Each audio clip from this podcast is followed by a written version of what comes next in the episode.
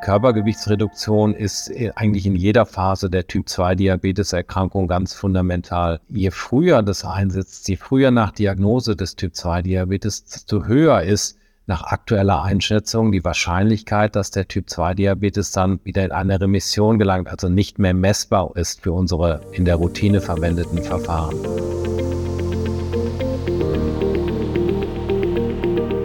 O-Ton-Diabetologie extra. Eine Sonderfolge des Podcasts für Diabetes-ExpertInnen. Hier wird alles besprochen, was mit Diabetes zu tun hat.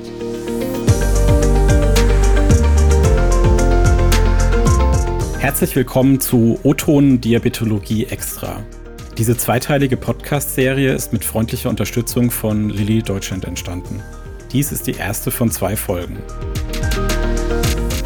Mein Name ist Jochen Schlabing, ich bin Redakteur in der Matrix Group und arbeite zum Beispiel an der Diabetes-Zeitung. Außerdem bin ich einer der Hosts von O-Ton Diabetologie. Unser heutiges Thema ist Übergewicht und Typ-2-Diabetes. Dazu stellen wir unter anderem die Frage, welchen Zusammenhang es zwischen der Pathophysiologie des Typ-2-Diabetes und Übergewicht gibt. Und wir diskutieren, inwieweit eine Reduktion des Körpergewichts zu einer erfolgreichen Therapie des Typ-2-Diabetes beitragen kann. Um dies kompetent zu beantworten, haben wir Herrn Prof. Dr. Jens Aberle eingeladen. Herr Professor Aberle ist Facharzt für Innere Medizin und Endokrinologie und Diabetologie am Universitätsklinikum Hamburg-Eppendorf, kurz OKE Hamburg. Fachbereich Endokrinologie, Diabetologie, Adipositas und Lipide. Er ist ärztlicher Leiter des Universitären Adipositas-Zentrums und seit 2021 Präsident der Deutschen Adipositas-Gesellschaft. Herzlich willkommen, Herr Professor Aberle. Hallo, Herr Schlabing, vielen Dank für die Einladung. Herr Professor Aberle, schön, dass Sie Zeit für uns haben. Wo treffen wir Sie an und wie geht es Ihnen heute? Also mir geht's gut, vielen Dank. Und ähm, ich bin tatsächlich gerade in der Mittagspause zwischen zwei Sprechstunden. Also Vormittagssprechstunde ist vorbei und gleich geht's weiter. So ziemlich jeder in seinem persönlichen Umfeld kennt Menschen mit Typ-2-Diabetes. Und ähm, ja, viele der Betroffenen kämpfen zugleich mit Übergewicht. Wie viele Ihrer Patientinnen und Patienten mit Typ-2-Diabetes haben denn Übergewicht? Na, die allermeisten. Ähm, ich glaube, das kennen viele Kolleginnen und Kollegen natürlich auch aus der klinischen Praxis. Und ähm, die Zahlen schwanken so ein bisschen, je nachdem, welche Bevölkerungsgruppen man anschaut, welche Kollektive. Aber in der Regel sind das so zwischen 70 und 90 Prozent der Menschen mit Typ-2-Diabetes, die entweder übergewichtig sind oder adipös. Wobei ein größerer Teil auch sich in einem BMI-Bereich zwischen 25 und 30 aufhält, also im Bereich des Übergewichtes. Man muss aber sagen, dass ähm, der Body Mass Index nicht der einzige Indikator ist. Wir sehen ja häufiger Patienten, ähm, die vom Body Mass Index gar nicht so hoch sind und trotzdem einfach eine unglückliche Verteilung des Fettgewebes haben. Auch das kann ähm, zu äh, Typ 2 Diabetes führen. Also insofern, es sind viele, aber es gibt natürlich auch Ausnahmen. Wenn Sie jetzt adipöse Menschen betrachten, um welchen Faktor ist denn das Risiko für einen Typ 2 Diabetes bei diesen Menschen erhöht? Also in der Regel ähm, erhöht sich mit, mit dem Beginn der Adipositas ähm, die, die Wahrscheinlichkeit, einen Typ-2-Diabetes zu entwickeln, um ein Vielfaches, in der Regel zwischen, je nach Kollektiv zwischen 10 und 30-fach erhöhtes Risiko. Ähm, das heißt, die Adipositas ist der Haupttreiber des Typ-2-Diabetes, wenn man mal von der Genetik absieht. Das ist der absolut wesentliche Risikofaktor. Natürlich ist es dann auch abhängig davon, wie hoch das Gewicht ist. Insofern kann man es nicht immer genau bezeichnen, aber Diabetes-Risikokalkulatoren beziehen das natürlich mit ein und da bekommt man dann relativ genaue Auskunft.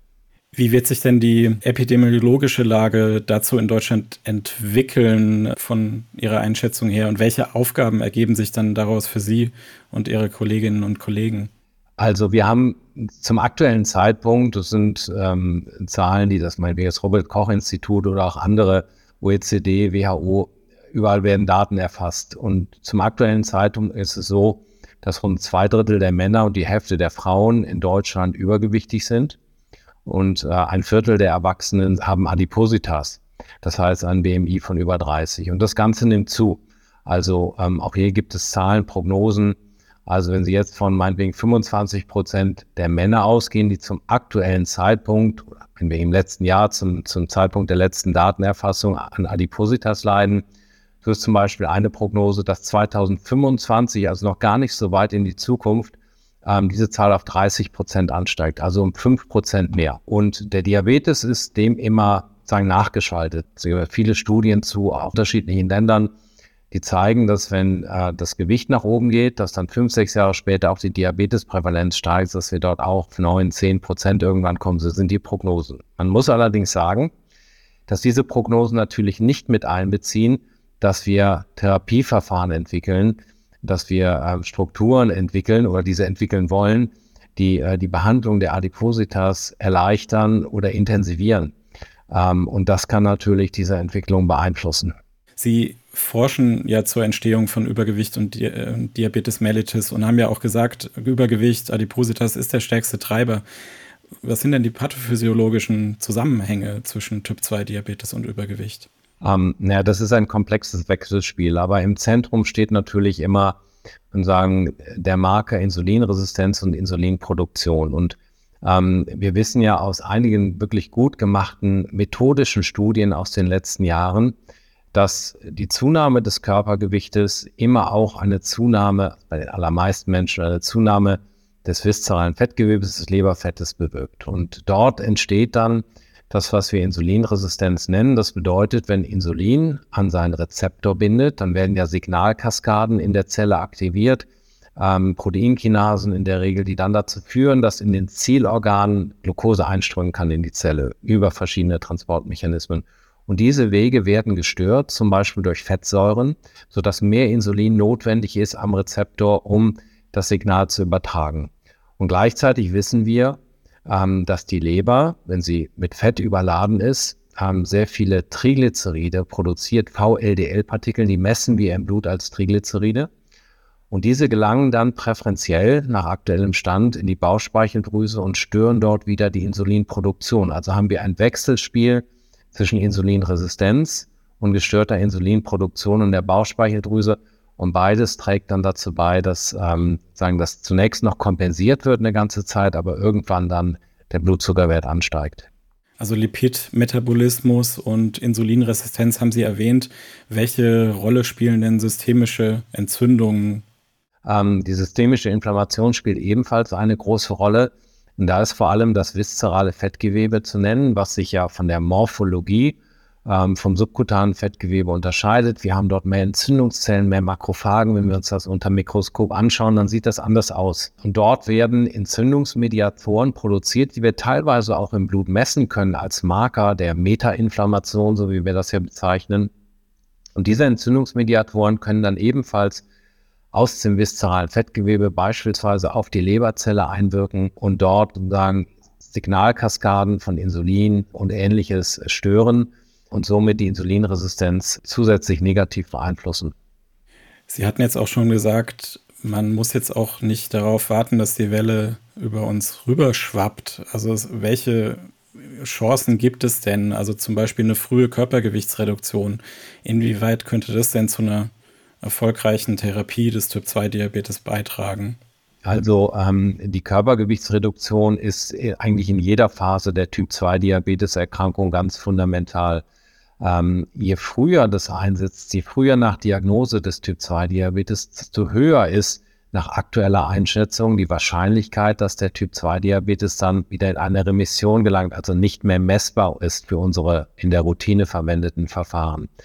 Das heißt, wenn wir die Diagnose stellen, Typ 2 Diabetes, und das ist häufig ja beim Hausarzt, dann ist eigentlich der beste Zeitpunkt, um durch eine starke Gewichtsreduktion den Stoffwechsel so positiv zu beeinflussen, dass der Diabetes dann wieder in Anführungsstrichen verschwindet, also ähm, für eine Zeit zumindest nicht mehr messbar ist für uns.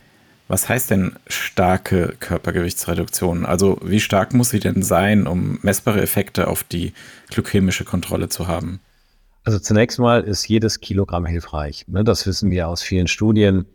Ähm, aus der Look-Ahead-Studie beispielsweise, da gibt es nahezu einen linearen Zusammenhang zwischen Körpergewichtsreduktion und Verbesserung der Blutzuckerwerte, Verbesserung des Blutdrucks, Verbesserung der Triglyceride. Jede 100 Gramm führen dort zu einer Verbesserung. Wenn wir aber den Marker setzen, zum Beispiel auf Diabetesremission, also sagen HbA1c unter 6,5 Prozent ohne Medikation, wir haben das definiert, aber das ist das, das aktuelle die aktuelle Definition der ADA, dann sind es in der Regel so 10 Kilogramm Gewichtsreduktion im Schnitt, die man braucht bei sagen wir, einem Ausgangs-BMI von vielleicht 34 oder 100 Kilogramm je nach Körpergröße. Also schon etwas mehr ähm, und schon etwas mehr Anstrengung. Ähm, aber das ist natürlich nur ein Durchschnittswert. Das ist bei jedem Menschen unterschiedlich und man sieht es ja dann im DMP quartalsweise, wie sich die Werte verbessern. Es gibt ja als Studienbeispiel die Direct-Studie. Also da war das Ausgangsgewicht ungefähr diese 101 Kilogramm im Durchschnitt. Die Diabetesdauer war kurz, die Gewichtsreduktion war im Durchschnitt über 15 Kilogramm und es wurde tatsächlich eine Diabetesremission bei einer Zahl der Patienten erreicht. Wie ordnen Sie denn diese Daten ein für die Praxis? Ja, da haben Sie gut recherchiert, Herr Schlabing. Das ist im Prinzip die fundamentale Studie, die in den letzten Jahren genau das gezeigt hat, pathophysiologisch, was im Körper passiert. Zwar nicht nur pathophysiologisch messbar, sondern auch sichtbar durch MRT-Aufnahmen. Sondern wirklich äh, kluge Kollegen aus England, die diese Studie konzipiert haben. Einer von denen heißt übrigens Michael Lean, also Lean wie schlank. Ne? Also ein guter Name äh, für die Autorenschaft dieser Studie. Und ähm, da ist genau das passiert. Die Menschen haben äh, deutlich Gewicht abgenommen. Das hat dann messbar zu einer erheblichen Reduktion des Leberfettes geführt dann nachgeschaltet zu einem Abfall der Fettsäuren, der Triglyceride im Blut und dann auch zu einer im MRT demonstrierbaren Entfettung der Bauchspeicheldrüse. Und diese Entfettung, diese sozusagen Reduktion der Fettsäuren, der Triglyceride in der Bauchspeicheldrüse hat dann bei vielen Patienten die First Phase, die Insulinsekretion, ähm, deutlich verbessert. Also genau das, ähm, was sozusagen die Pathophysiologie eigentlich postuliert, ist in dieser Studie wunderbar gezeigt worden. Ähm, das ist eine Studie, die wirklich als Landmark-Studie zu bezeichnen ist und auch noch nicht alle Daten geliefert hat. Also die läuft ja auch noch weiter. Erreichen denn solche Ergebnisse aktuell den Praxisalltag? Ja, das ist äh, tatsächlich ähm, eine Frage, die ja, etwas schwierig zu beantworten ist, weil diese Studie tatsächlich eine Formula-Diät benutzt hat also eine proteinbasierte ähm, Pulverdiät, wenn man so will, zur Gewichtsreduktion, was sagen nicht so häufig gemacht wird in der klinischen Praxis. Ähm, man braucht dafür natürlich eine intensive Patientenbetreuung und das Ausmaß und die Geschwindigkeit der Gewichtsreduktion erleben wir in der klinischen Praxis eher selten. Das könnte man aber natürlich machen. Vielleicht müsste man hier und da dann Schulungsprogramme noch ein bisschen anpassen mit den aktuellen Daten. Ähm, aber es benötigt schon eine intensivere Patientenbetreuung, als vielleicht alle drei Monate einmal den Patienten zu sehen. Das muss man schon sagen und ne, das bietet die klinische Praxis nur zum Teil. Sie sind maßgeblich an der Erstellung von Leitlinien, Konsensuspapieren zu Adipositas und Diabetes beteiligt.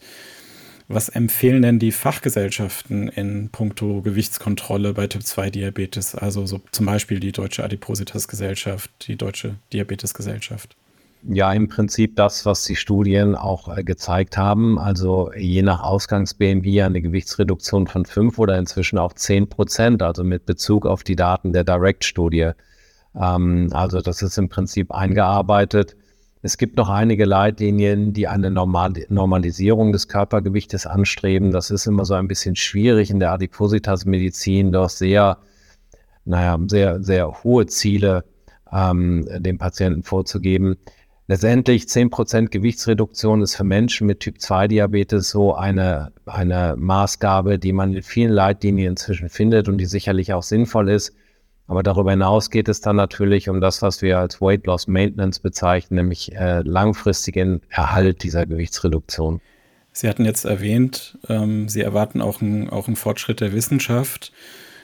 Was wünschen Sie sich denn in Zukunft für Menschen mit Übergewicht und Typ-2-Diabetes?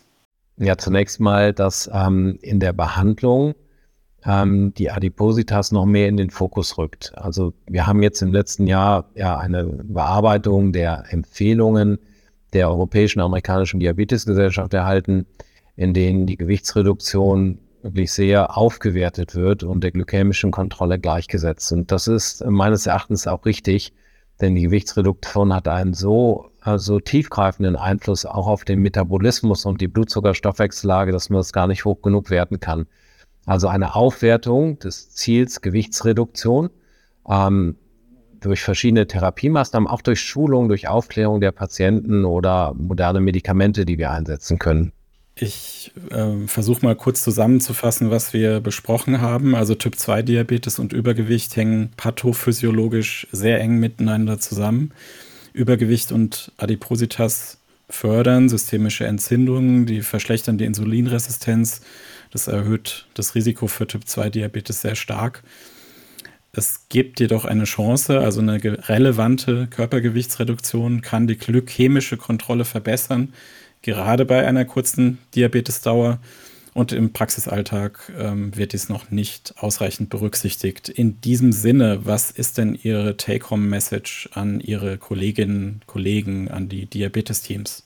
Vor allem wachsam bleiben, was äh, die Entwicklung der Therapieoptionen angeht. Wir erleben gerade sehr viel Dynamik, äh, nicht nur auf dem medikamentösen Bereich, sondern auch ja, in der Versorgungslandschaft Adipositas und Patienten wirklich immer wieder darauf ansprechen ähm, das ist manchmal nicht ganz so einfach, aber ähm, äh, die, äh, die, die, Fokussierung auch auf Gewichtsreduktion, die einfühlsame Fokussierung, ähm, das wäre schon äh, gut, wenn das zunehmend äh, oder noch mehr berücksichtigt werden kann. Vielen herzlichen Dank, Herr Professor Aberle, für das Gespräch zu diesem wichtigen Thema. Danke ebenfalls. Das war O-Ton Diabetologie Extra. Dieser Podcast ist mit freundlicher Unterstützung von Lilly Deutschland entstanden. In der nächsten Folge geht es weiter mit dem Thema frühzeitige und effektive Gewichtsintervention in der Therapie des Typ-2-Diabetes.